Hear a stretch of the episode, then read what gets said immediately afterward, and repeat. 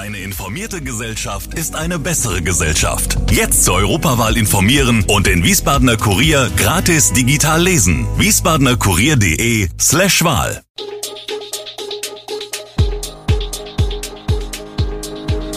Gude, unser morgendliches News Update. Das Wichtigste aus Wiesbaden für Sie im Überblick. Guten Morgen aus Wiesbaden an diesem 6. Januar. Großeinsatz der Feuerwehr, Brand in Biebrich. Kaum Intensivbetten in Wiesbadens Krankenhäusern frei. B260 bei Bad Schwalbach nach Unfall voll gesperrt. Schneller von Wiesbaden zum Flughafen und nach Darmstadt. Das und mehr hören Sie heute im Podcast. Die Wiesbadener Feuerwehr ist am Freitagmorgen mit einem Großaufgebot in der Kreuznacher Straße im Einsatz. Dort war gegen 5.30 Uhr ein Feuer in einem Mehrfamilienhaus ausgebrochen. Der Brand ist mittlerweile gelöscht worden. Wie die Feuerwehr berichtet, brach das Feuer im Erdgeschoss des sechsstöckigen Hauses aus. Das Treppenhaus war so verraucht, dass mehrere Menschen im Haus eingeschlossen waren. Sie wurden unter anderem über die Drehleiter gerettet. Die Bewohner werden nun in einem Bus der SW medizinisch versorgt. Ob jemand verletzt wurde, ist noch unklar. Die Brandursache ist aktuell noch unbekannt. Die Feuerwehr bittet darum, die Kreuznacher Straße weiträumig zu umfahren. In Wiesbaden und der Region ist der Druck auf die Krankenhäuser noch immer hoch. Das berichtet Professor Ralf Kieslich, medizinischer Geschäftsführer der Helios Dr. Horst Schmidt Kliniken, die als koordinierendes Haus für das Versorgungsgebiet fungieren, auf Anfrage. Trotz der Weihnachtsfeiertage seien die Patientenzahlen kaum gesunken. Das habe ich so noch nie erlebt. Das reflektiere den derzeit hohen Krankenstand in der Bevölkerung, vor allem was Atemwegserkrankungen angeht. Weil auch Personal erkrankte oder über die Feiertage Urlaub hatte, wurden die planbaren Eingriffe zwischenzeitlich reduziert. Mittlerweile sei das nicht mehr nötig, sagt Kieslich, und auch die krankheitsbedingten Personalausfälle gehen zurück. Gleichzeitig sind aber die Intensivstationen stark ausgelastet, wie er betont. Mit Patienten, die wegen einer Atemwegserkrankung eine Lungenentzündung entwickelt haben, teils beatmet werden müssen. Aber auch mit vielen anderen schwerkranken Patienten und Verkehrsunfallopfern. Im Dezember war auch die Kinderklinik der HSK stark ausgelastet. Diese Welle scheine aktuell etwas nachzulassen, berichtet Kieslich. Die Kinderklinik habe genügend freie Betten, um alle Kinder zu versorgen.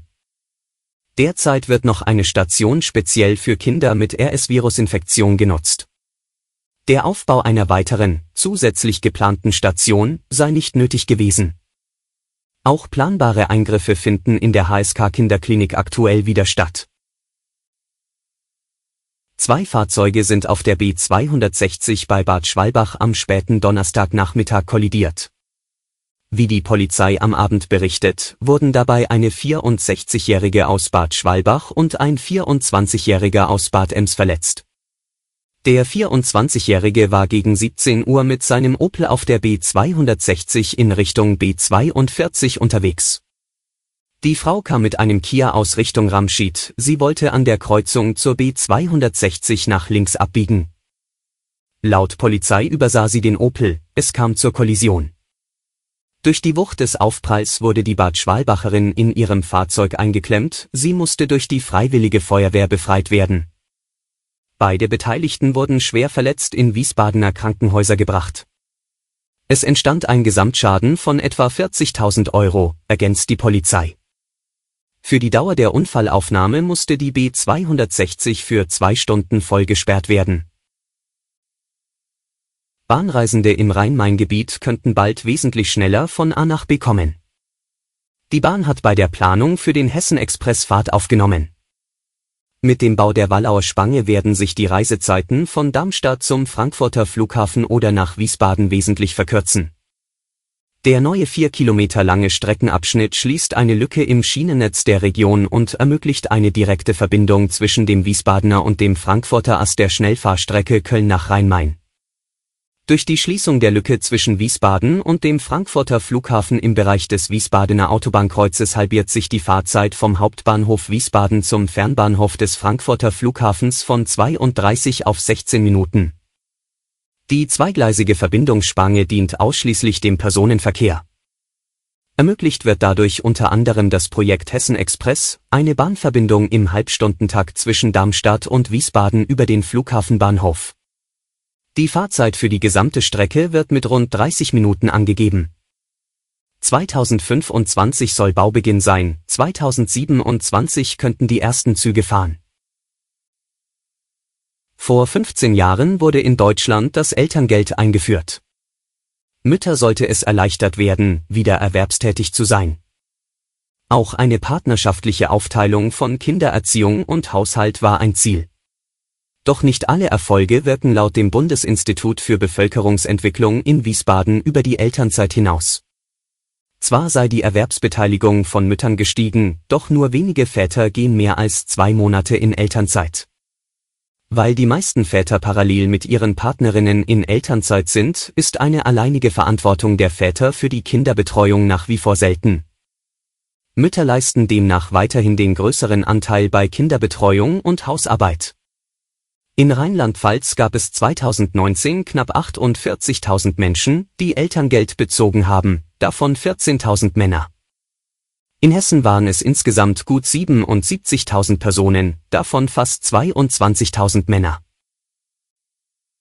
Und zum Schluss ein Blick auf die Lage in der Ukraine. Deutschland und die USA wollen der Ukraine erstmals Schützenpanzer für den Kampf gegen die russischen Angreifer liefern. Das vereinbarten Bundeskanzler Olaf Scholz und US-Präsident Joe Biden in einem Telefonat, wie es anschließend in einer gemeinsamen Erklärung hieß. Zustimmung in dieser Sache gab es auch von den Grünen. Vizekanzler Robert Habeck hat die geplante Lieferung des Schützenpanzers Marder an die Ukraine als gute Entscheidung bezeichnet. Wir haben seit Kriegsbeginn unsere Unterstützung im Zusammenspiel mit unseren Partnern immer stärker ausgeweitet.